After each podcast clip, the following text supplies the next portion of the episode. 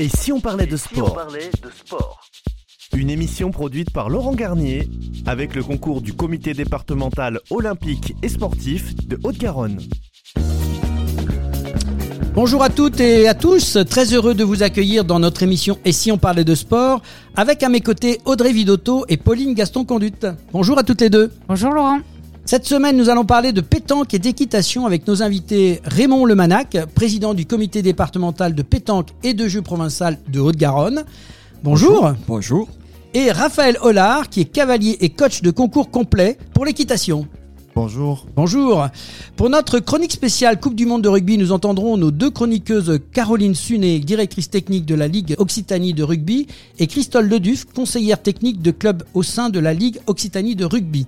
Au sommaire de cette émission, et tu pointes ou tu tires une expression chantante souvent entendue au bord de ces pistes de boules que l'on trouve sur les places dans les villes ou les villages. Raymond Lemanac, président du comité départemental de pétanque de Haute-Garonne, nous expliquera s'il faut pointer ou tirer. Mais c'est au 50e championnat du monde de pétanque qui se sont déroulés à Cotonou au Bénin du 8 au 17 septembre que nous retournerons pour analyser les résultats de notre équipe de France comment se déroule une telle compétition? Et aussi comment est organisée la pétanque dans le département et la région. Réponse dans quelques instants.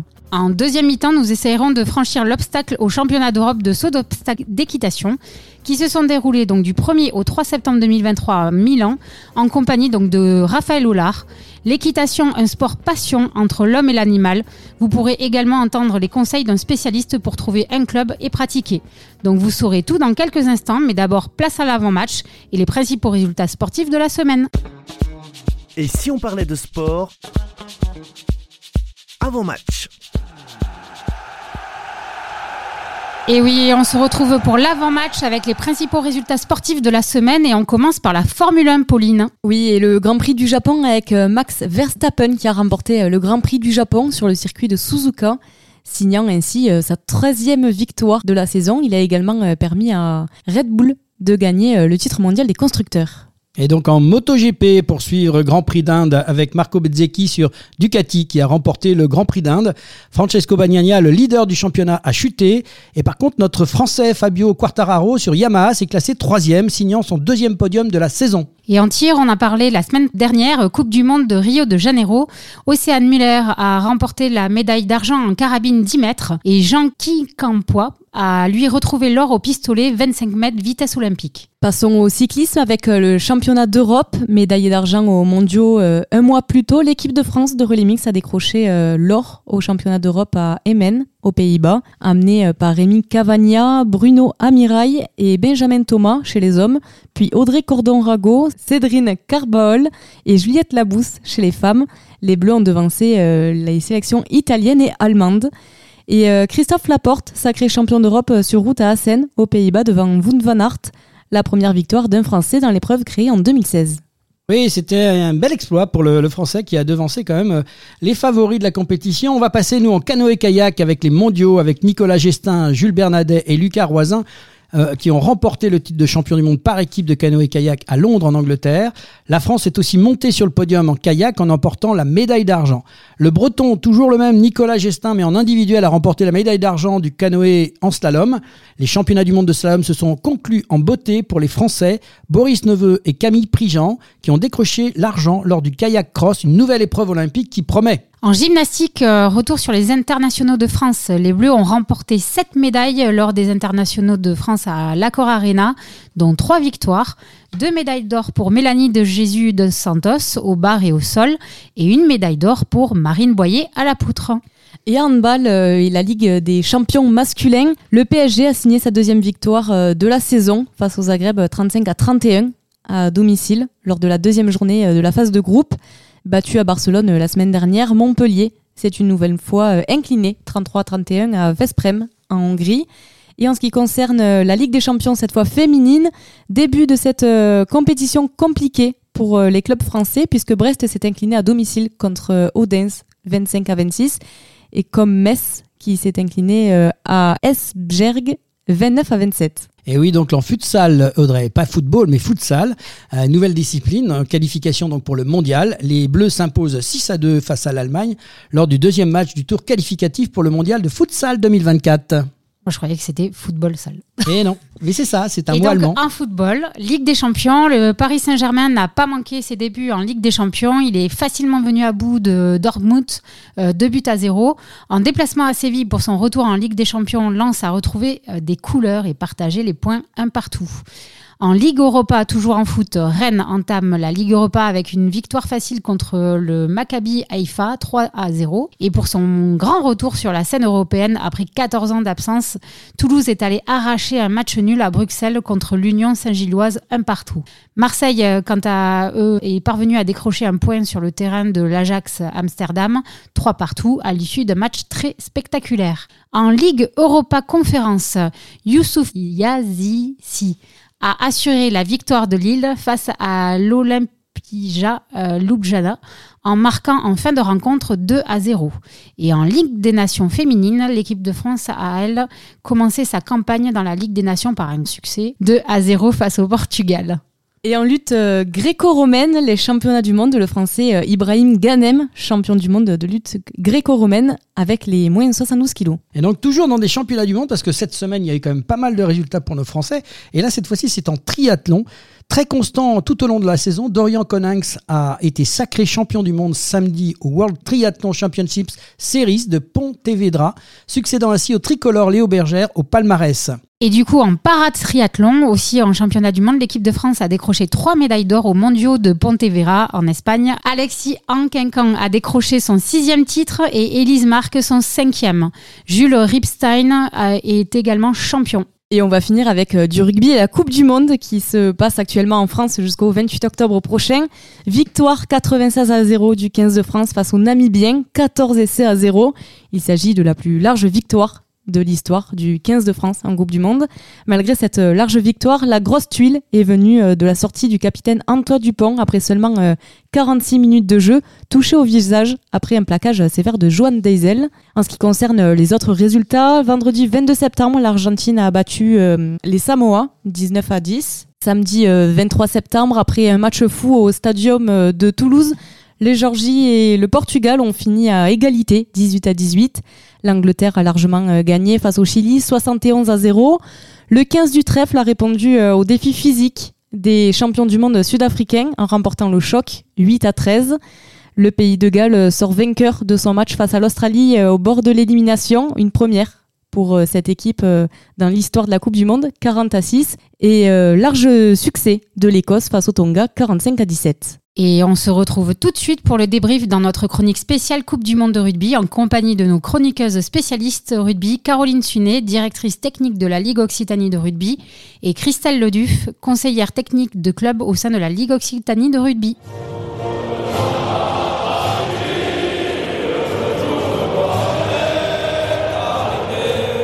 Chronique spéciale Coupe du Monde de rugby.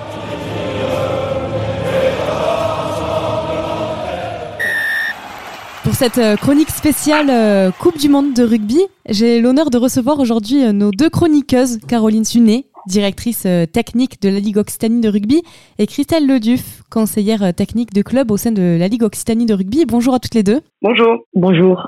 Merci euh, d'avoir répondu à notre invitation pour venir euh, débriefer cette Coupe du Monde de rugby et nous parler euh, du développement du rugby féminin. Tout d'abord, je vous propose un petit retour sur cette large victoire de l'équipe de France face à la Namibie 96 à 0. Quelle est votre réaction en tant que spécialiste rugby, joueuse et supportrice? Ben, écoutez, on, voit que l'équipe de France a largement dominé la Namibie. Voilà, on savait que sur le papier, on était largement au-dessus et, l'entraîneur avait décidé de mettre euh, une grosse équipe. Euh, maintenant, euh, ben voilà, fallait les mettre les 96 points quand même et euh, surtout euh, n'encaisser aucun essai. Donc euh, l'équipe de France, on a vu qu'elle s'est quand même lâchée, qu'elle avait joué, qu'elle avait déplacé le ballon. C'était plutôt agréable à regarder. Maintenant, le, le gros point noir, effectivement, c'est euh, la blessure d'Antoine Dupont. Oui. Euh, voilà, on est triste pour lui, on est triste pour l'équipe de France, mais on sait aussi qu'il y a une petite possibilité pour qu'il revienne euh, pour les phases finales. Mais voilà, il faudra faire sans lui euh, pour euh, le match de l'Italie. Et vous, Caroline, quelles sont vos impressions? Oh, ben c'était David contre Goliath, hein, finalement. Euh, je crois que l'équipe de Fabien Galtier euh, euh, savait, avait à cœur de réagir finalement face à un petit peu la déception face à l'Uruguay. On sait qu'on est une équipe latine, ils n'arrêtent pas de le dire. Et afin d'éviter ce piège, ils avaient mis l'équipe dite premium c'était effectivement pour gagner, mais c'est aussi séduire les Français, séduire les spectateurs pour les encourager parce qu'ils vont bien avoir besoin d'eux lors des prochains matchs, notamment l'Italie, euh, qui est finalement euh, un petit huitième de finale avant de se préparer, on espère, pour le quart de finale, finalement contre l'Afrique du Sud, euh, vu que les Irlandais ont gagné l'Afrique du Sud ce week-end. Plus globalement, quel est votre avis sur l'ensemble de la compétition et les équipes à l'issue de ce troisième match de poule? Bon, on dirait que euh, on voit finalement une Coupe du Monde à deux niveaux. Euh, les grosses nations avec euh, ben, les équipes, les nations qui participent aux six nations. Et effectivement, l'Afrique du Sud, la Nouvelle-Zélande, l'Australie, même si qui est en pleine déroute, on sent vraiment une supériorité et on sent un peu une seconde division sur les autres nations. Pour l'instant, il n'y a pas de surprise. On attend tout le monde où on attendait juste juste l'Australie qui euh, finalement, face à la lourde défaite, euh, c'est la seule, c'est la seule surprise et des Wallabies qui sont démolis et qui, pour la première fois, je crois, de la Coupe du Monde, vont certainement partir avant de jouer les quarts de finale. Et vous, Christelle, euh, quels sont vos avis sur les autres équipes de cette Coupe du Monde? Ben, déjà, on voit que ben, l'Argentine est plutôt en mauvaise posture hein, malgré une victoire contre les Samoa.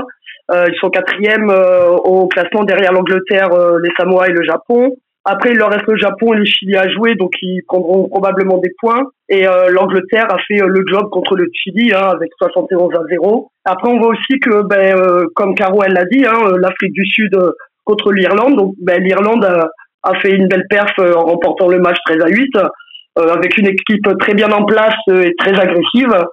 et surtout la belle victoire aussi de l'Écosse contre le Tonga, qui finalement, bon, ben, laisse une porte ouverte pour l'accession en quart de finale. Donc on espère pour eux que, ça ira. Et sur la C, on voit aussi euh, la victoire du Pays de Galles sur l'Australie, euh, une large victoire. Carole l'a dit aussi, l'Australie est en mauvaise posture. Euh, voilà, donc je pense que les quarts de finale pour eux c'est très compromis. mais par contre, on retrouve les Gallois leur meilleur niveau et juste une blessure de, de Bigard. Voilà un petit peu. Oui, et Caroline, si je ne me trompe pas, vous êtes depuis 2021 manager de l'équipe de France féminine des moins de 20 ans. Comment voyez-vous l'avenir du rugby féminin en France et quelles initiatives euh, sont prises pour favoriser sa croissance? Alors, je crois que le rugby féminin, ou en tout cas la pratique féminine, est en pleine croissance. On se rend compte finalement, euh, euh en 2010, le nombre de licenciés féminines était seulement de 5%. On était moins de 10 000 licenciés. Et aujourd'hui, en fin de saison dernière, donc au 31 dernier, on, est, on atteignait plus de 40 000 licenciés en France, euh, soit 13% sur les 325 000 licenciés à la Fédération française de rugby. Donc, on se rend compte que les filles viennent jouer, viennent jouer au rugby et viennent jouer de plus en plus tôt. Euh, je crois qu'il y a cette mixité qui existe jusqu'à l'école de rugby et qui est, qui est géniale. Euh, voilà, donc on est vraiment en plein développement là-dessus. Maintenant, euh, il y a encore beaucoup, beaucoup, beaucoup de travail. Euh, rien qu'aujourd'hui, il y a une maman qui, qui me demandait euh, comment ça se faisait que dans son club, il n'y avait pas des moins de 15 ans féminines. Et oui, euh, il n'y a pas des moins de 15 ans féminines partout, il n'y a pas des moins de 18 ans féminines partout. C'est même aussi très compliqué de jouer euh, parfois dans nos équipes, notamment en Occitanie, où on se rend compte que les équipes doivent beaucoup voyager, aller à droite et à gauche, et euh, ça engendre des difficultés. Euh, quand on voit que le haut niveau, effectivement, l'équipe de France est brillée, mais euh, il y a encore beaucoup de choses. Il faut s'attendre aussi et travailler encore sur la base, encore et toujours. Euh, donc merci à vous aussi de nous faire parler aujourd'hui parce que c'est la médiatisation à travers euh, les réseaux. Vous en faites partie à travers de ce que fera aussi la, les télévisions, le journalisme, qui permettra aussi de, de grâce à l'équipe de France, mais aussi aux autres, de d'avoir une véritable vitrine qui permettra du coup de montrer, d'enlever ces croyances, ces fausses croyances que les petites filles, que que les femmes ne peuvent pas jouer au rugby. Et justement, vous venez de parler de médiatisation. Euh, Christelle, comment voyez-vous le rôle des médias et de la visibilité médiatique dans la promotion du rugby féminin en France? Eh bien, on voit que bah, déjà, il y a eu une, une énorme progression puisque euh, en 2014, euh, la Coupe du Monde euh, qui avait été jouée en France avait été diffusée à la télé et également des matchs de championnat par la suite qui sont arrivés sur sur les écrans à la télé. Donc en l'occurrence en 2015. Euh, donc on a vu effectivement l'évolution sur les médias avec tout ce qui paraît maintenant dans les articles dans les différents journaux. Euh, alors après c'est au-delà de ça, c'est le, réel moyen euh, de mise en place pour les filles avec euh, tout ce qui est pôle jeune euh, qui nous ont aussi permis de rattraper tout le côté retard par rapport à, nos amis anglaises et la Nouvelle-Zélande. On sait que maintenant on peut aller se, se, bah, se côté aux plus grandes nations puisque bah, la nouvelle génération a réussi à battre la Nouvelle-Zélande quand même Et quand on regarde nos petites moins de 20 et moins de 18 qui font des bons résultats derrière, ben, ben voilà, on peut que, que féliciter tout le monde du travail euh, qui est mis en place. Et surtout, ben, moi, ce que je voudrais surtout euh, féliciter et remercier, c'est le travail dans les clubs. Parce que les éducateurs et éducatrices, eh bien, c'est eux qui font tout un travail euh, avec les petites à l'école de rugby euh, sur le développement des moins de 12 et des moins de 15, moins de 18 féminines. Donc voilà, c'est une belle avancée, sans oublier le, le, rugby à 7 qui est rentré aux Jeux Olympiques. Donc là aussi, ça s'est aussi médiatisé. Euh, et puis euh, bon, ben, là, une nouvelle pratique qui est arrivée dernièrement pour euh, pour euh, la jante féminine qui ne voulait pas faire de plaquage, c'est le rugby à 5. Voilà, et la volonté de la fédération française, c'est de mettre du rugby partout et pour toutes. Donc voilà, ça fait une belle évolution médiatique et, tout, le, tout ce qui va avec. Et justement, en parlant du rugby féminin. J'ai une dernière question pour toutes les deux.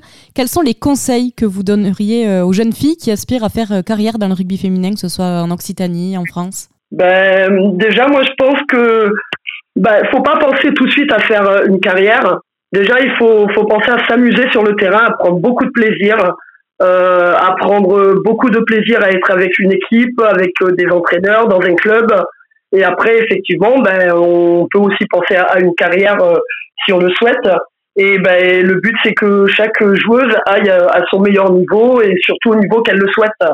Donc euh, voilà, mais c'est surtout de, s'amuser euh, et de prendre plaisir.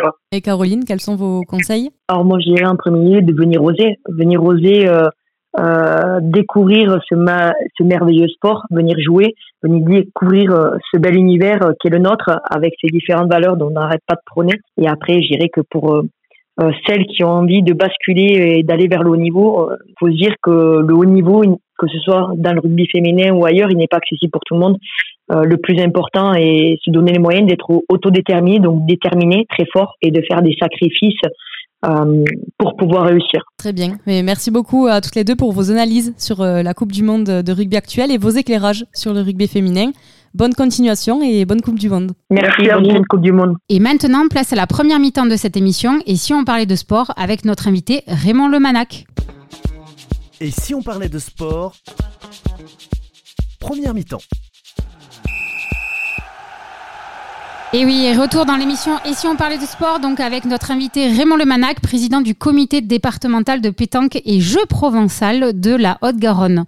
Bonjour Raymond. Bonjour. Alors Raymond, avant de parler de la pétanque dans notre département et notre région, peut-on revenir bah, quelques instants sur ces 50e championnats du monde qui se sont déroulés donc à Cotonou au Bénin du 8 au 17 septembre dernier? On dit, enfin, la France a perdu le titre suprême de champion du monde. Qu'est-ce que ça veut dire ça? Alors, il faut savoir que dans un championnat du monde, il y a plusieurs titres décernés euh, dans diverses compositions d'équipes. Alors, la France détenait, ma connaissance, plusieurs titres de champion du monde. Il faut savoir que le champion du monde triplette ne s'est pas disputé au Bénin. Il va se disputer euh, prochainement. Je pense que ce sera en Thaïlande.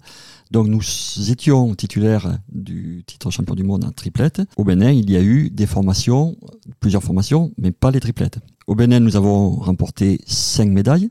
Oh, donc c'est déjà pas mal quand même. Deux titres de champion du monde en individuel euh, en tir de précision. Euh, Dylan Rocher, euh, qui est probablement le meilleur joueur en France, a remporté donc le titre de, au tir de précision, qui est une spécialité un petit peu différente de la pétanque traditionnelle, mais qui fait partie maintenant donc des, du, sport pétanque. Hein. Nous avons un titre en doublette masculin de nouveau avec Dylan Rocher et Christophe Sario. Nous avons deux médailles euh, d'argent avec, et j'en suis très fier, avec une de nos joueuses licenciée à Ramonville, donc en Haute-Garonne, Audrey Banira, qui avec Dylan Rocher a échoué d'un rien pour un titre mondial puisqu'ils ont été battus en finale du champion du monde, donc doublette mixte, par le Bénin. Euh, une deuxième médaille d'argent avec de nouveau Audrey Banira, en doublette féminine, associés à Nelly Peyret, qui ont échoué euh, de nouveau en finale. Deux médailles de bronze, avec euh, deux donc, médailles en individuel hommes et femmes, avec Nelly Peyret de nouveau en féminin, et avec Christophe Sario de nouveau en individuel homme. Donc cinq médailles, un titre de champion de tir de précision. Donc je peux dire Euh, ça m'a avancé, euh, c'est la fédération française qui pourrait en tirer le bilan, mais je peux dire que euh, ce sont de très beaux résultats pour notre, notre équipe de France. Donc là, on, vient de voir quand même le haut niveau sportif et même bah, si de nombreux auditeurs sont sûrement des pratiquants hors pair, est-ce que tu peux justement nous présenter la pétanque? Parce que là, tu disais tir de précision, doublette et le jeu provençal. Parce que c'est vrai que moi, j'ai toujours entendu la pétanque. Et donc, tu vas nous présenter les deux disciplines et quelles sont les différences entre les deux. Le jeu provençal est l'ancêtre, en fait, euh, de la pétanque, puisque avant de jouer à la pétanque, on jouait au jeu provençal. Le jeu provençal se joue d'une manière différente de ce qu'on peut voir sur les terrains de pétanque. Le pointeur doit jouer sur un pied, avec le deuxième pied en l'air, c'est-à-dire sans toucher le sol, qu'il soit à ras du sol ou un peu plus haut, mais euh, c'est ça la, la, règle de base du jeu provençal. Le pointeur fait un pas, et ensuite pointe sur un pied. Le tireur au jeu provençal prend de l'élan, il prend trois pas d'élan avant de lâcher sa boule de tir. La distance est différente puisque le jeu provençal se joue entre 15 et 20 mètres, ah contrairement à la pétanque qui se joue entre 6 et 10 mètres. D'où donc l'élan pris par le tireur sur et toucher la cible. Donc c'est bien l'ancêtre de la pétanque qui s'appelle le jeu provençal. Petit à petit, la pétanque a pris le dessus puisque niveau territorial, la pétanque est plus pratiquée que le jeu provençal. Le jeu provençal s'adresse surtout au département du sud, de la région euh, PACA, euh, de l'Occitanie. Voilà, ce sont, on va dire, ce sont les départements principaux dans lesquels se joue le jeu provençal, où il y a les plus grands champions. La pétanque a pris le dessus sur le reste du territoire, puisque beaucoup plus de gens pratiquent la pétanque que le jeu provençal, et beaucoup, beaucoup de personnes ne connaissaient pas le jeu provençal. Voilà. vrai. Ensuite, donc, la fédération euh, gère, la fédération est la patronne des, des, des 100 et quelques départements français, et chaque donc département est dirigé par un comité départemental comme je le fais donc en Haute-Garonne. Donc, d'un point de vue un peu plus national, quand même, moi j'ai halluciné sur les chiffres. Euh, la Fédération française de pétanque et le jeu provincial est la huitième plus grande fédération sportive de France avec environ 500 000 membres. J'avais en tête pour la Fédération française de jeu provincial, avant le Covid, nous étions sur la barre des 300 000 adhérents. Actuellement, d'après les chiffres que j'ai, on est sur du 280 000 adhérents. Et vous restez huitième quand même On est entre la huitième et dixième place, je pense, oui. Voilà. Donc c'est quand même impressionnant. Enfin, c'est une pratique en fait où il y a et au sein du département, il y a. Euh, tu me donnais les. si tu peux aussi donner les chiffres. Oui, bien sûr. Euh, je, vais vous donner les chiffres donc au sein du département. Tout ça pour dire que nous avons énormément de licenciés entre la 8e et 10e place au niveau au niveau national. Mais il faut savoir aussi que beaucoup de gens pratiquent la pétanque sans être licenciés. oui, vous le savez comme moi. Oui, moi je euh, pratique de temps en temps. qui n'a pas joué Qui n'a pas joué à la pétanque dans sa vie eh au moins une fois après un repas, après une fête, après l'été en vacances. Euh, voilà. Après, il y a la partie bien sûr sportive. C'est pour ça que tous les gens qui veulent donc pratiquer d'une manière un peu plus sportive sont licenciés euh, auprès d'un département. Pour l'Ordre de Garonne, nous avons 10 400 licenciés quelques unités près euh, aujourd'hui, à l'instant où je vous parle. Euh, malheureusement, le Covid nous a fait perdre, comme à tous les départements, nous a fait perdre quelques centaines de, de licences. Nous sommes avec le département de, des Bouches-du-Rhône euh, le premier ou deuxième département français. Alors c'est la petite bataille entre nous chaque année. Ça se joue à une centaine de licences près. Nous avons longtemps été le premier département de France, avant le Covid en tous les cas. Nous avons 220 ou 221 clubs affiliés à la Fédération française. La fédération gère aussi donc 13, 13 régions, hein, euh, qui sont l'équivalent des, des, régions administratives. Euh, nous avons, pour nous, pour ce qui est Haute-Garonne, nous avons 380 à peu près jeunes euh, licenciés. Quand on dit jeunes, c'est de Benjamin à junior. C'est un petit peu ce qui nous désole parce que nous avons, nous avons perdu quelques, depuis le Covid, quelques jeunes qui ne sont pas revenus chez nous. Euh, nous avons euh, à peu près 20 à 25% de licences féminines dans ces 10 400 licenciés. Euh, la plus grosse majorité de nos licenciés sont des vétérans, peut-être ce qui donne une image à notre sport un petit peu parfois voilà de gens qui avec des cheveux gris mais par contre nous avons un potentiel de jeunes licenciés de très haut niveau puisque tous nos champions départementaux qualifiés au championnat de France, ce sont des gens euh, voilà, qui sont dans des tranches d'âge plus jeunes. Alors moi je peux témoigner parce que du coup on en discuté aussi tout à l'heure et on va faire une petite dédicace au club de la Salvetat Saint-Gilles. Euh, moi j'ai été invité justement à, vivre un tournoi amical hein, bien sûr, mais il y avait, alors euh, pour moi il n'y avait pas du tout de vétérans, c'était une majorité 30-40 ans grand max un accueil impressionnant et des joueurs euh, vraiment de talent niveau, de et de haut très haut niveau. Eh oui, Donc sûr, moi je venais en mode c'est cool, ça va être justement en mode euh, non là euh, Ah je non. sentais et tu m'as confirmé qu'il y a Oui. vraiment des joueurs de très haut niveau. La Salvetat est un de nos clubs phares, hein, Haute-Garonne, hein, avec la présence de, de Philippe Rouquier, on en a parlé tout à l'heure, Stéphane Berlier, qui sont des champions de France. Philippe Rouquier et Stéphane Berlier, associés à Michel Ferrand, ont été champions de France il y a peu de temps, quelques années seulement. Philippe Rouquier l'avait été déjà lui pré- précédemment. Donc c'est un club de, de haut niveau, hein, puisqu'ils sont qualifiés dans beaucoup de compétitions départementales et régionales. C'est vraiment euh, le haut du panier euh, avec les la dizaine de clubs dans le département euh, vraiment qui, euh, qui détiennent les, les, les joueurs euh, les plus talentueux. Et la relève est assurée parce qu'il y a même les enfants euh, de ces joueurs-là qui Oui. jouent et qui sont Oui, pas oui, là pour rigoler non plus. hein. Stéphane a un enfant, donc un fils qui, qui joue. Euh, Philippe a été un grand, euh, il est toujours, hein, un grand fédérateur auprès des jeunes. Euh, Philippe a le don de, voilà, de savoir euh, faire aimer la pétanque aux jeunes. Nous l'avons pris comme coach du Trophée des Villes, qui est une grande compétition qui va se dérouler euh, fin novembre, début décembre, là, comme chaque année. Euh, la ville de Toulouse est retenue chaque année, puisque nous restons sur, nous restons sur trois finales consécutives dans ce Trophée des Villes. C'est une compétition de très très haut niveau, et Philippe donc est notre coach sportif. C'est lui qui, euh, voilà, qui coach les quatre joueurs sélectionnés euh, depuis depuis trois ans, puisque nous avons, oui, ça sera la troisième année pour Philippe Rouquet que nous avons pris donc à ce poste-là. Alors justement, on parle de jeu. Moi, j'aimerais qu'on revienne à la compétition. Ça se passe comment une compétition? C'est quoi les règles? Parce qu'en fait, euh, voilà, on, on balance des boules, mais euh, voilà, pour les gens qui ont- voient ça sous un autre regard, que pour attirer des jeunes, ça se passe comment une compète? Et quels sont les, les minimums de règles à savoir? Une compétition euh, doit respecter donc les règles établies par la fédération, hein, que ce soit les règles sportives sur le terrain, les règles d'organisation. Un concours est toujours organisé par le comité départemental. hein, on est bien d'accord, on parle là de compétition officielle. Le comité organise à peu près 800 concours départementaux par an. hein, voilà un chiffre que je vous donne. Euh, nous organisons les, qualificatifs au championnat de France. Nous organisons toutes les compétitions de clubs, championnats départementaux de clubs. Nous aidons la région Occitanie à mettre en place les championnats régionaux. Toutes ces compétitions donc doivent obéir à des règles sportives. hein. Euh, Les parties se jouent en 13 points, commencent à une heure précise. Elles sont mises sous l'autorité d'un arbitre officiel, hein, qui passe des examens pour obtenir un grade d'arbitre départemental, régional, national, européen ou international. Vous voyez la graduation euh, que l'on a dans l'arbitrage.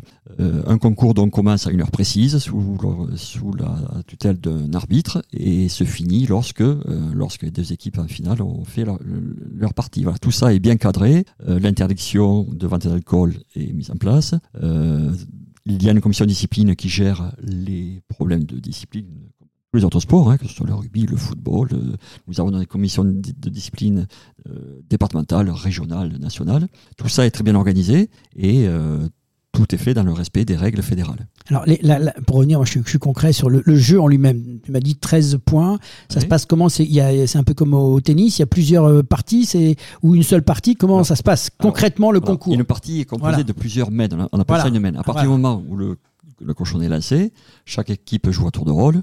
À la fin de la mène, quand plus personne n'a de boule en main, on voit qui a le point par terre ou les points par terre, on totalise. Et le but, c'est d'arriver, le, le premier, la première équipe qui arrive à 13 gagne la partie. Voilà, tout simplement. Mais c'est une seule partie ou là, il y a plusieurs. Non, non, euh, plus- un, un concours, euh, pour gagner un concours, il faut faire plusieurs parties. Oui. Pour vous donner une idée, un concours euh, national, d'envergure nationale, puisqu'il y a concours départementaux, des concours régionaux, des concours nationaux. Hein, euh, un concours national, pour arriver en finale et gagner un concours national, en règle générale, il faut faire 9 parties, il faut gagner 9 à 10 parties pour, avoir un titre. Pour euh, être champion départemental, par exemple, il faut gagner entre 5 et 6 parties dans la phase qualificative, dans les districts, puisque la Haute-Garonne est divisée en 5 districts, parce que c'est un territoire très grand. Une fois que ces joueurs ont gagné leurs 5-6 parties qui sont qualifiées pour le championnat départemental, il faut recommencer une journée de, compétition. Et là, c'est entre 8 et 9 parties qu'il faut gagner pour être champion départemental et partir ensuite au championnat de France. Tous les champions départementaux sont qualifiés pour les championnats de France de la catégorie. Et, du coup, euh, quel conseil tu pourrais donner aux personnes qui souhaitent pratiquer la pétanque, justement Alors la pétanque s'adresse à des gens, il faut de la patience, il faut de la diplomatie, il faut de la correction, il faut respecter euh, les adversaires, les partenaires. C'est un jeu de patience, il faut être patient. Euh, ce n'est pas la pétanque n'est pas fait pour les gens bouillants qui sautent partout. C'est un jeu d'adresse, de concentration. Donc voilà, les jeunes qui veulent venir à la pétanque, voilà, il faut avoir cette faculté d'être patient, de ne pas s'énerver. Puis surtout, il faut être animé de, voilà, de, respect vis-à-vis de l'adversaire. C'est le plus important écoute, merci beaucoup Raymond pour euh, bah, tous ces éclairages et toute ton analyse sur les championnats du monde et tes explications bien utiles sur la pétanque et le jeu provençal. On te souhaite euh, bonne continuation pour le développement de la discipline dans le département et dans la région. Euh, donc tu es le bienvenu dans l'émission quand tu veux pour nous parler de ton sport. Pour plus de renseignements, donc on va donner donc le site internet www pardon ffpjp donc pétanque jeu provençal du 6 cd31.net. Et là, on retrouvera donc tous les clubs, toutes les infos et euh, notamment la super compétition, les championnats du monde euh, à Toulouse. Le championnat du monde, championnat de France. Championnat de France. Championnat de France, voilà. Euh, le comité a été désigné pour organiser cette année un championnat de France qui s'est déroulé à Balma. L'an prochain, notre demande a été acceptée pour un championnat de France triplet mixte qui se, déroule, qui se déroulera à Fenouillet le, les 20 et 21 juillet prochain. Eh ben, on te suivra et on aura toutes les infos euh, très prochainement en tout cas. Merci beaucoup Raymond et à très bientôt. Merci. Place maintenant la chronique sport et événements avec André Lafenêtre. Et si on parlait de sport? La chronique.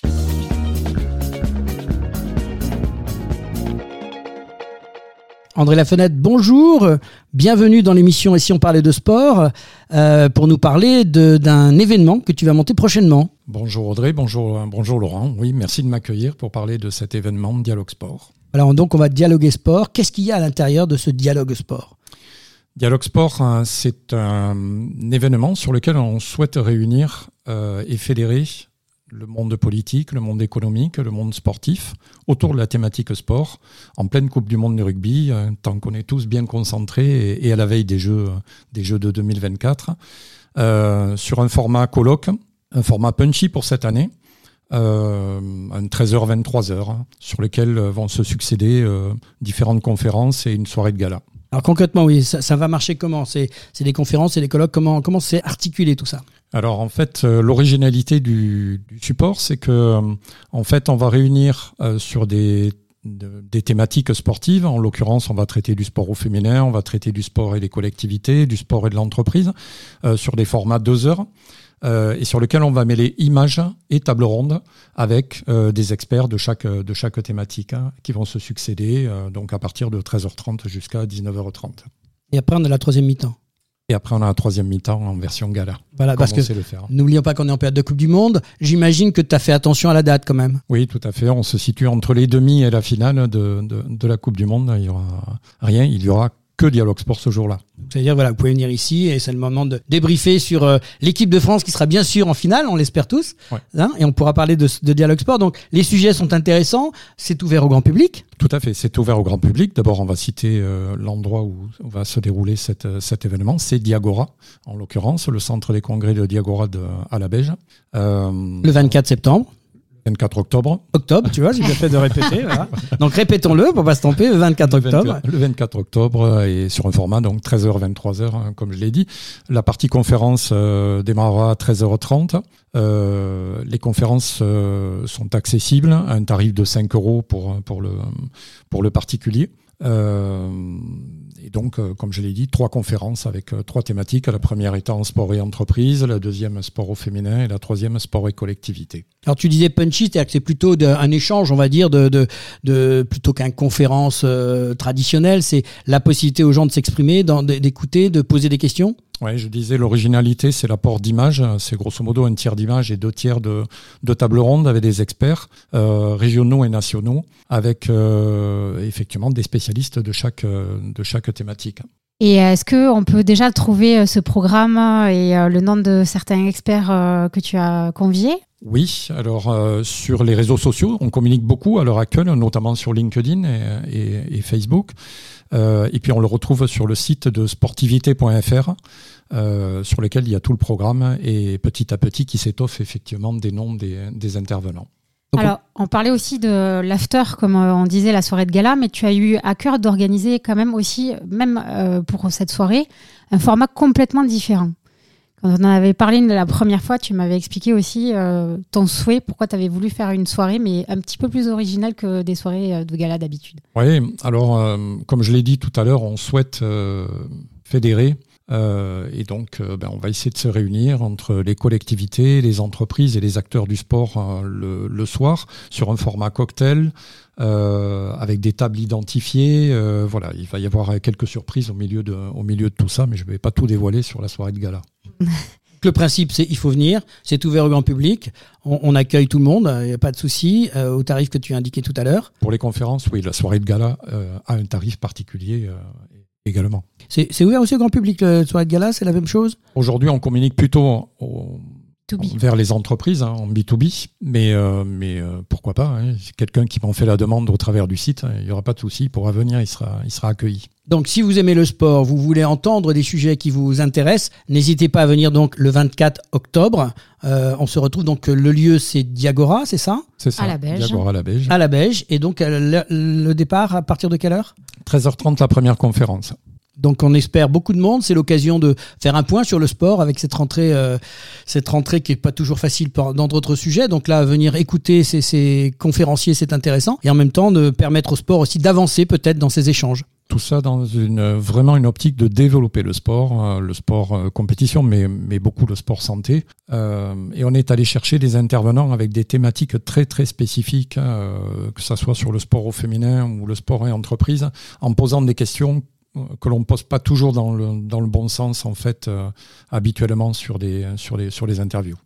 Donc là, on pourra retrouver, je dis bien, donc les sujets sur le sponsoring et les réseaux sportifs, sur le sport au féminin et sur euh, le financement des collectivités euh, dans le sport. C'est ça, exactement. Ce sont les trois thématiques qui seront traitées ce jour-là. Eh bien, on vous souhaite une très belle journée euh, et on, sera parmi vous pour euh, euh, assurer aussi une petite émission spéciale. De, et si on parlait de sport, on sera très content de participer, de d'aider aussi à, cette belle ADN que l'on veut du sport. Et, donc, merci en tout cas d'avoir pensé à cette idée et, et de permettre à toutes ces personnes de venir s'exprimer. Et un petit bonus, effectivement, euh, partenariat qui se noue avec, euh, et si on parlait de sport, euh, puisque vous serez présent à nos côtés pour réaliser des interviews de nos intervenants ou du grand public d'ailleurs en sortie de, de, conférence. Merci, à très bientôt. Merci à vous. C'est la mi-temps, retour au vestiaire et on se retrouve dans quelques instants avec Raphaël Hollard pour parler équitation. Et si on parlait de sport? Mi-temps.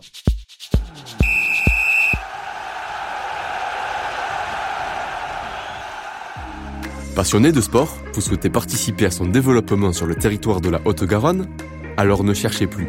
Le comité départemental olympique et sportif de la Haute-Garonne est là pour vous. Notre passion commune, l'excellence sportive et l'olympisme. Le CDOS 31 accompagne les comités départementaux et les clubs dans leur développement. Par des formations adaptées aux bénévoles salariés pour développer leurs compétences, par l'organisation de multiples manifestations sportives dans lesquelles vous pouvez être intégré, à travers la mise à disposition de volontaires en service civique. Alors contactez le comité départemental olympique et sportif de la Haute-Garonne dès maintenant par mail contact@cdos31.org ou au 05 62 24 19 02. Ensemble, faisons briller la Haute-Garonne à travers le sport. Et si on parlait de sport? Deuxième mi-temps. Et retour sur le plateau de l'émission Et si on parlait de sport avec euh, Raphaël Hollard, euh, qui est notre cavalier présent euh, sur ce plateau et qui va nous parler, lui, de l'équitation et de sa passion pour le sport équestre. Bonjour Raphaël. Bonjour. Alors, merci d'avoir accepté notre invitation pour parler équitation. c'est un sujet qui est vaste. pour commencer, j'ai envie qu'on parle d'abord un petit peu du sport de haut niveau, hein, qu'on nous éclaire là-dessus, et revenir sur les championnats d'Europe de saut d'obstacles qui se sont déroulés du 1er au 3 septembre, donc c'était pas très, il y a pas très longtemps, à Milan. Des résultats mitigés avec une troisième place. Est-ce qu'on peut euh, rentrer un peu plus dans le détail sur ce saut d'obstacles? Je ne ferai pas d'analyse technique euh, hyper poussée. Il faut savoir que le saut d'obstacle, c'est quand même une discipline euh, où il y a une part euh, d'aléa qui est assez importante. ça se joue vraiment à quelques secondes, une petite barre qui tombe très facilement. donc voilà, on a quand même des cavaliers qui ont fait des, très chouettes parcours. on a Julien Epaillard qui termine à la troisième place par équipe, il y a eu quelques parcours ratés qui du coup font dégringoler l'équipe. Mais, pour moi, il faut se dire que l'objectif quand même Paris en 2024. Et ce qui compte, c'est de préparer tous ces chevaux, qui soient pas vendus entre temps, parce que ça, c'est un élément essentiel. Hein. Il y a un mercato des chevaux qui va se passer avant le 31 décembre. Et, et, et, dans cette perspective de Paris, les championnats d'Europe sont surtout une, une, bonne préparation et on a vu des très très bonnes choses. Voilà. Euh, juste avant, il y a eu, euh, donc, pour parler des trois disciplines olympiques, donc euh, les trois disciplines olympiques, le saut d'obstacle, le concours complet et le dressage. À ça, il faut ajouter le paradressage, euh, qui est, donc sera au programme olympique à Paris en 2024. Euh, on a eu juste avant les championnats d'Europe de concours complet qui se sont tenus en France au Haras du Pin, avec aussi une troisième place, une médaille de bronze par équipe cette fois-ci du clan tricolore. Là aussi, on a vu des chevaux en pleine préparation. On n'a pas encore les tout meilleurs résultats sur la partie dressage. Euh, donc le concours complet, je me permets de le rappeler, c'est euh, donc un triathlon euh, à cheval avec un premier test de dressage, un test de cross, donc sur lequel les chevaux galopent dans la nature sur des obstacles naturels. Combien de kilomètres à peu près ils font là? Environ 6 kilomètres. 6 km, d'accord. c'est à une vitesse rapide, ça teste beaucoup le cardio des chevaux, ça monte, ça descend, on est dans l'effort intense. Et en plus de ça, on y rajoute une dimension très technique puisque les obstacles peuvent être très étroits. Il faut que les chevaux soient très à l'écoute de leur cavalier. Il faut qu'il y ait une confiance énorme entre le cheval et, euh, son cavalier. C'est des, couples vraiment qui, font ça et qui peuvent le faire parce que ça fait des années qu'ils sont ensemble. Euh, et, et, en général, c'est des chevaux qui commencent à, à être performants sur ces niveaux-là à partir de l'âge de seulement 10 ans. C'est pour vous dire, voilà, un cheval de concours complet, ça se fabrique, ça se construit pendant des années et une seule mauvaise expérience peut faire euh, que, que, euh, tout l'édifice s'écroule. Et là, on a vu des cavaliers au Haras du Pin qui ont déroulé des super crosses. Euh, on a des chevaux qui ont été notés sur le dressage plutôt à 70%. Et pour aller chercher les meilleurs, faut monter à 75. Voilà, donc il reste un an avant Paris pour aller chercher les meilleurs de cette discipline-là et pour après être capable de faire ce qu'ils ont fait à, au Haras du Pin c'est-à-dire terminer le travail avec des 100 photos obstacles sur le cross euh, et ce qu'on appelle un maxi sur le cross, c'est-à-dire rentrer dans le temps et euh, sans, sans, sans, dérober, sans chute évidemment, et, euh, et, et, le lendemain être capable de sauter le saut d'obstacle sans renverser la moindre barre. Donc on a des cavaliers qui sont prêts et des chevaux voilà, qui, qui, qui, sont à peaufiner, mais ce que j'ai vu, c'est encourageant. Alors donc on a euh, un concours euh, complet mixte, enfin euh, en par équipe et un concours individuel, les, les, deux épreuves aux Jeux Olympiques. Tout à fait. Donc dans, dans, dans toutes les disciplines olympiques, les trois, on a une, en fait des équipes de trois qui seront aux, Jeux Olympiques, ça sera par équipe de trois. donc c'est le cumulé de ces trois des trois résultats qui fait le résultat de l'équipe. Et en plus de ça, on a des médailles individuelles, c'est-à-dire que un cavalier peut être médaillé par équipe et en individuel. Alors, et, alors, on a vu le concours complet. Euh, comment ça se passe pour le, le saut d'obstacle? Quelle est un petit peu la, la compétition se déroule comment? Alors, d'abord, on commence par une épreuve euh, de vitesse, traditionnellement. Euh, puis ensuite, on a une, euh, une épreuve qui va, ce qu'on appelle la Coupe des Nations, à l'issue de laquelle seront données les, les médailles euh, par équipe. Et ensuite, on aura une finale pour donner les médailles individuelles. Alors toi, justement, c'est ton domaine de prédilection, le concours complet. Et tu parlais d'osmose. Qu'est-ce qui t'a donné euh, Depuis combien de temps tu es cavalier? Qu'est-ce qui t'a donné envie justement de te lancer euh, dans cette compétition? Et qu'est-ce qui t'éclate le plus euh, dans, justement cette discipline? Je, monte à cheval depuis que j'ai l'âge de 4 ans. C'était pas du tout écrit à la base parce que ben, je suis pas du tout issu de ce milieu-là. j'ai l'impression que j'ai toujours demandé à faire ça et mes parents ont eu la générosité de d'accéder à cette demande alors que j'étais très très jeune. Euh, et j'ai 41 ans aujourd'hui et les chevaux euh, m'ont jamais quitté. J'aime le concours complet parce que bah, justement, euh, en fait, les, trois tests sont très intéressants, testent pas du tout la même chose. Euh, le, le dressage, c'est euh, vraiment la finesse, symbiose, je ne sais pas si c'est le bon terme, mais en tout cas une, euh, une complicité vraiment, voilà, les moindres aides, la moindre faute sur une aide, va, va, déstabiliser et à l'inverse, on, va pouvoir aller chercher euh, le, le, meilleur et vraiment on, est, on, a, des réglages qui sont très fins. Euh, le, cross, c'est vraiment euh, ce que j'aime, c'est ce côté de construire des jeunes chevaux euh, qui, qui, vont commencer la compétition à l'âge de 4 ans. Euh, 4 ans, c'est la maternelle. 5 ans, c'est on va dire le collège. 6 ans, c'est le lycée. Et ensuite, à 7 ans, ils vont aller à l'université pour être prêts à aller faire des grosses épreuves dès l'âge de, allez, 8 ans, c'est très jeune, mais on va dire 9 ans. Voilà, les Jeux Olympiques, vous n'aurez pas de chevaux plus jeunes que 9 ans. Donc, euh, on comprend qu'il y a vraiment un parcours euh, de, construction et que c'est pas du tout le fruit du hasard. Ce n'est pas un cheval à qui on a décidé demain, tiens, toi, tu as les capacités. Donc voilà, il y, a tout un parcours euh, qui fait que on peut peut-être prétendre arriver si le cheval, euh, si c'est son truc, s'il a les capacités, si on sent que bah, qu'il a envie, parce que on, on peut pas faire faire quelque chose à un cheval qui qui, qui, participe pas. Je veux dire, le, cavalier sans, la volonté de son cheval, c'est rien du tout. Et, euh, et, de temps en temps, ben, la, magie opère et elle permet d'aller faire les, les, plus beaux parcours euh, du monde. Voilà. Merci en tout cas pour ce, témoignage de haut niveau. C'est impressionnant de savoir. On voit hein, qu'il y a même des cavaliers qui sont âgés d'ailleurs et qui continuent. On, voit cette passion. Euh, euh, je voyais qu'il y avait un cavalier l'autre jour qui avait 64 ans qui, qui concourait encore au niveau international. C'est assez impressionnant quand, quand on voit et on sent que c'est là. Quoi. On sent qu'il y a, y a un, osmose entre le cheval et, l'homme. Justement, l'équitation représente de nombreuses disciplines.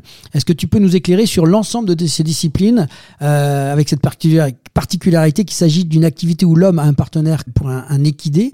En compétition, il s'agit d'un des rares sports où hommes et femmes concourent à égalité dans les mêmes épreuves. Est-ce que tu peux nous expliquer un petit peu plus le détail? On part du poney, on a vu plein de choses, quoi. c'est énorme.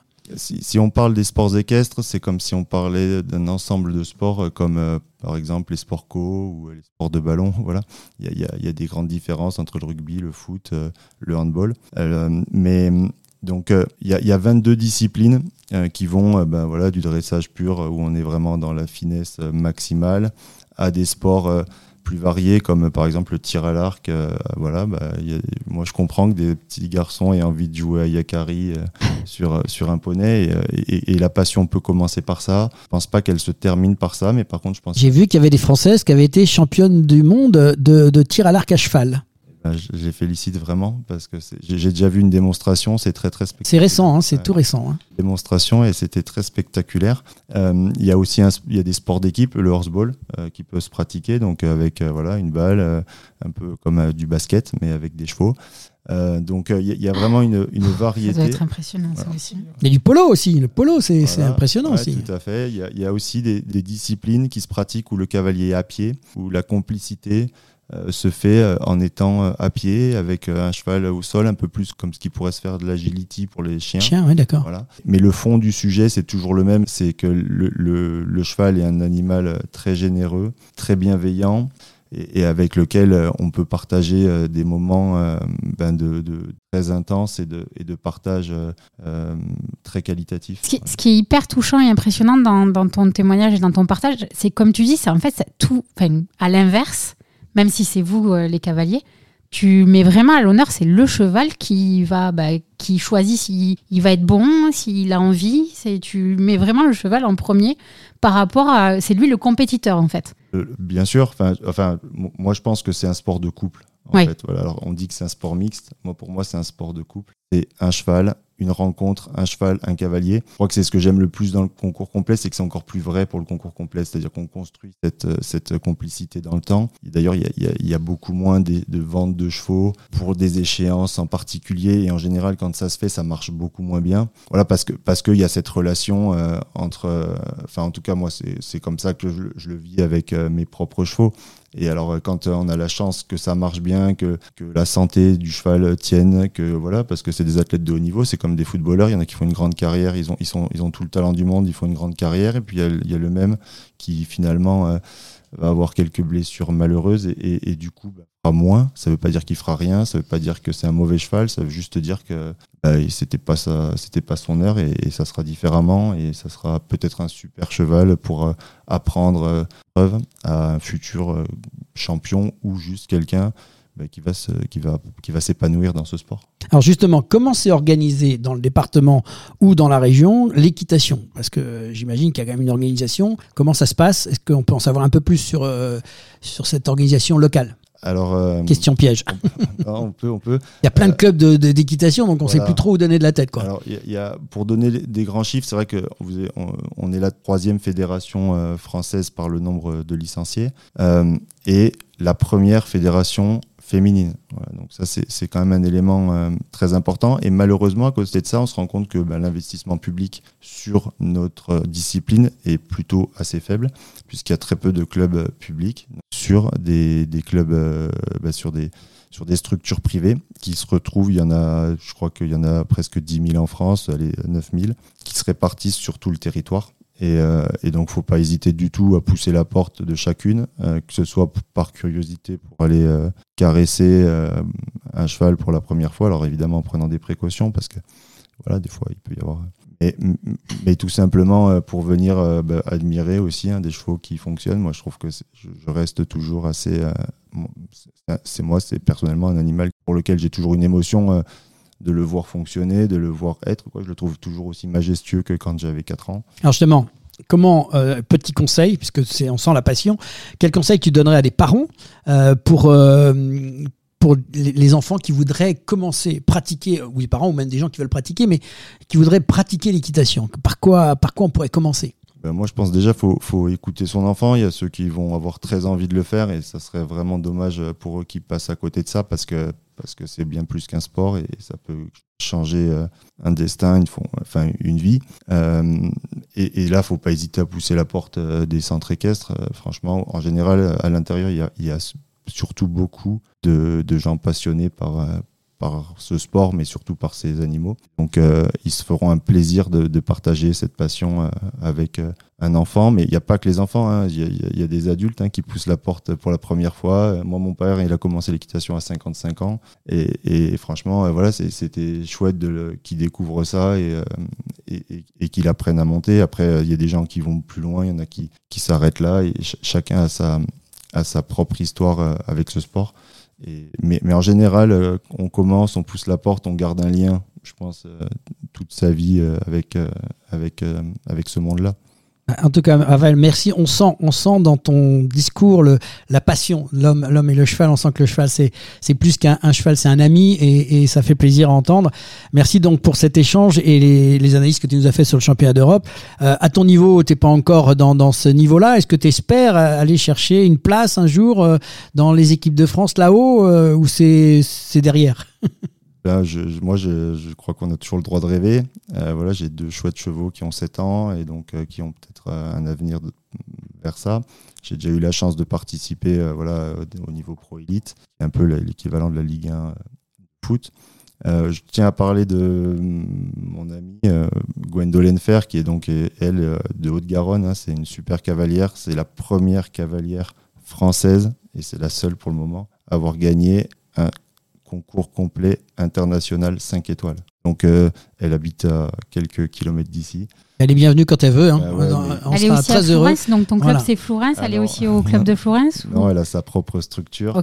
Euh, et euh, donc Gwendolen Fer, voilà, elle a porté plusieurs fois le, la, la, veste de l'équipe de France. Et, et, et, pareil, je pense qu'elle elle aura de nouveau l'avenir et puis ben, j'espère un jour peut-être euh, être à ses côtés sur ces belles épreuves. Bon bah, en tout cas on va on va suivre maintenant on sait qu'il y a des noms à suivre dans notre région. Merci pour cet échange donc euh, bonne continuation pour le développement de l'équitation.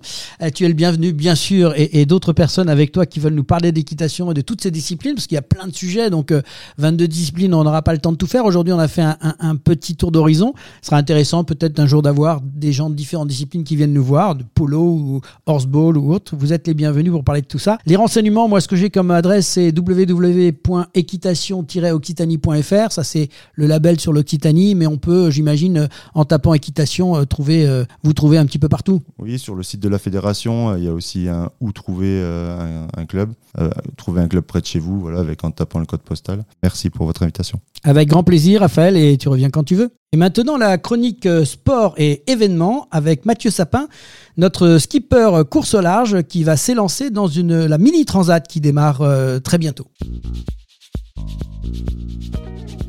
Et si on parlait de sport, la chronique.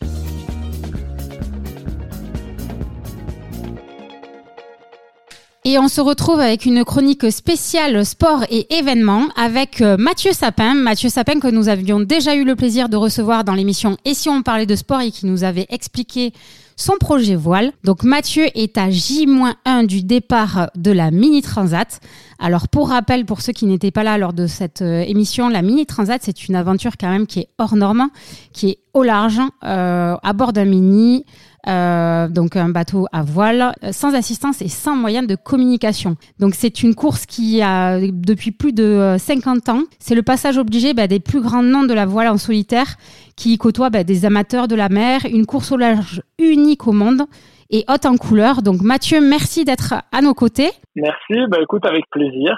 Donc je, je crois savoir que donc à J- du départ, tu es déjà euh, dans ton bateau et tu es en plein préparatif. Est-ce que tu peux nous expliquer euh, quels sont les derniers réglages et les derniers préparatifs euh, à J- de la course? Alors écoute, à J- de la course, le bateau est prêt. Euh, il est fin prêt, il a hâte d'aller en découdre. Le skipper, c'est la même chose. Euh, il, il, me reste à charger mon dernier sac de vêtements, mais que je prendrai avec moi en arrivant sur le ponton pour le départ.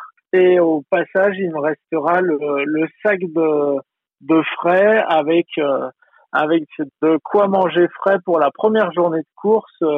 donc des, certainement une salade de riz, des pommes, etc. Mais autrement, le bateau, lui, est prêt. Je suis arrivé il y a quasiment deux semaines au sable. Et il a fallu passer tout un tas de, contrôles. Alors, de, de contrôle sécurité sur le bateau, de vérification de la qualité de l'antenne d'émission et de réception parce qu'on a juste une VHF, donc c'est une radio qui a une portée d'environ 30 km, mais il fallait il, il, fallait faire contrôler tout ça, il a fallu faire contrôler toute la trousse à pharmacie et je peux t'assurer qu'une trousse à pharmacie, euh, c'est plutôt un, hôpital qu'on emmène tellement il y a de médicaments et, et, et, et d'éléments euh, pour, pour pouvoir se soigner. Euh, donc c'était, on est 90 skippers au départ, donc tous ces contrôles c'est un petit peu long. Faut s'inscrire dans des créneaux horaires et puis quand il y a des choses qui vont pas, il faut, il faut, il faut bah, faire en sorte que ça aille, repasser le contrôle pour pour ensuite le valider et, et on coche comme ça tous les jours une case les unes après les autres jusqu'à ce qu'on puisse dire le, le parcours du combattant est terminé maintenant. Maintenant, on est, on est dans les starting blocks. Alors, du coup, euh, est-ce que tu pourrais expliquer, puisque là, là, tu vas partir au moins pour euh, alors, euh, un mois et demi, deux mois, enfin, c'est hyper long, tu pars. Ah, ouais, alors, la Mini Transat, c'est une course sur des bateaux qui font 6 mètres 50 de long. C'est une course en solitaire, sans moyen de communication vers l'extérieur. Donc, on a quatre heures avant le début de la course, on rend notre téléphone portable, notre tablette, notre ordinateur et, ensuite, on, le seul moyen de récupérer la météo, c'est par la radio tous les jours à 15 heures heure TU, donc c'est euh, c'est l'heure du méridien de Greenwich. Donc quand on va se déplacer, il faut penser à, avoir toujours une montre qui reste sur cette heure euh, cette heure solaire. Et puis on va avoir une vacation radio tous les matins et une tous les soirs pour vérifier, parce qu'on a des bateaux accompagnateurs, que tout se passe bien à bord. La première étape, elle part donc des Sables d'Olonne dimanche 24 septembre et elle nous emmène à Horta, aux Canaries.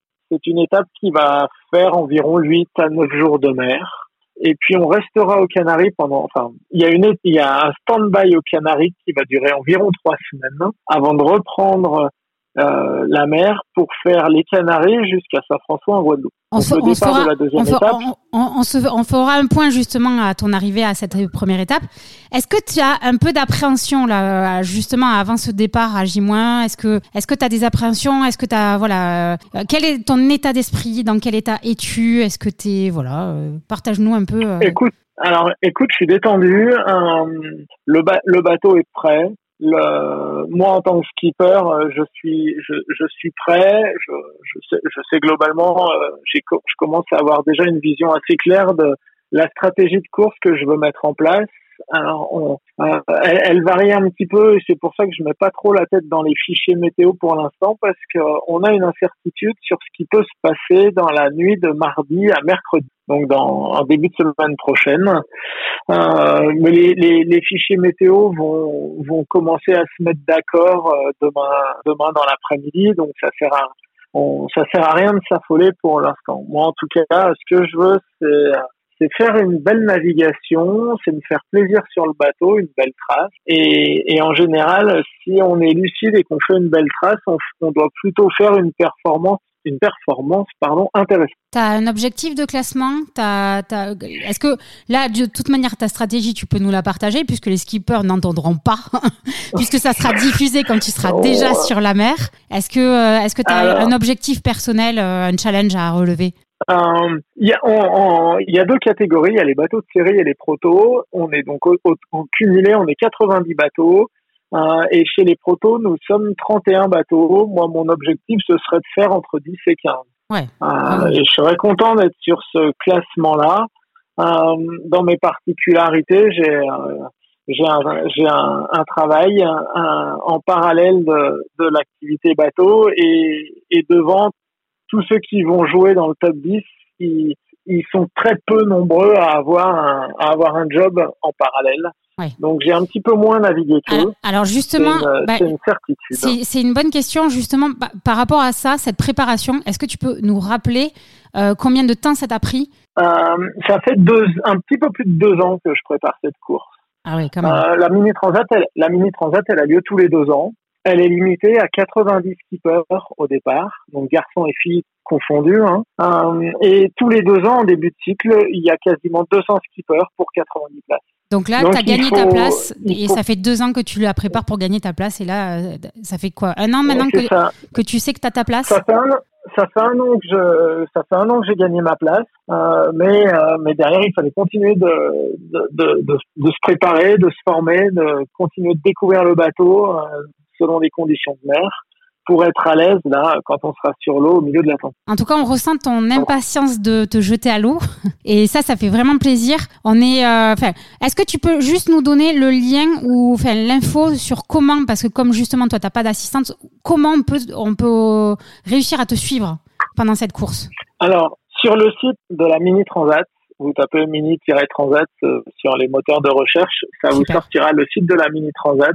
Sur ce site, il y a le lien vers la cartographie et donc vous pouvez suivre en, euh, les trackers des 90 bateaux sur euh, sur le site. Donc voir euh, voir qui est en tête, comment ça se passe pour chaque bateau et vous avez des infos de vitesse instantanée, de vitesse moyenne sur 4 heures et sur 24. Et on rappelle le nom du coup de ton bateau, c'est le Norge 951, c'est ça? 958. Ah 958. le bateau, c'est le 958 et il s'appelle Assurenco Urban Corail. Super, merci beaucoup.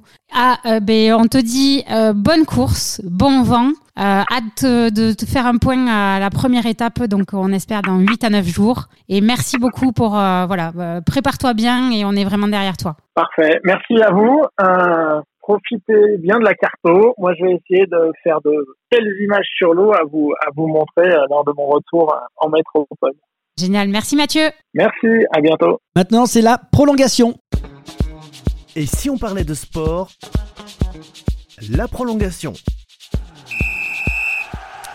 Et on se retrouve donc pour la prolongation avec nos invités donc Raymond Lemanac et Raphaël Hollard. Est-ce que vous connaissez le principe de la prolongation de Et si on parlait de sport? Et Non, pas du tout. Alors, donc ça va être très simple, c'est deux quiz, deux affrontements. La pétanque affronte l'équitation et l'équitation affronte la pétanque. Est-ce que c'est OK pour vous? C'est OK. Alors, on va changer un petit peu effectivement la règle. On va faire une question chacun, comme ça, ça donne un peu plus de, peps. On va commencer du coup quiz pétanque. Donc, pour toi, Raphaël, il a dit, mais bon, quand même, on va voir si tu as été attentif. En combien de points se joue une partie de pétanque? 13, 11 ou 10 points? Semble avoir entendu 13. Bravo, c'est la bonne réponse. Raymond, question équitation. Quelles sont les brosses de base pour un bon pensage? Donc, attends, il y a trois réponses. Une bombe, une étrille, une éponge, une brosse douce. Ou un peigne, une cravache, un bouchon, une serviette. Ou une brosse douce, une étrille, un bouchon et un cure-pied. Je dirais la première série.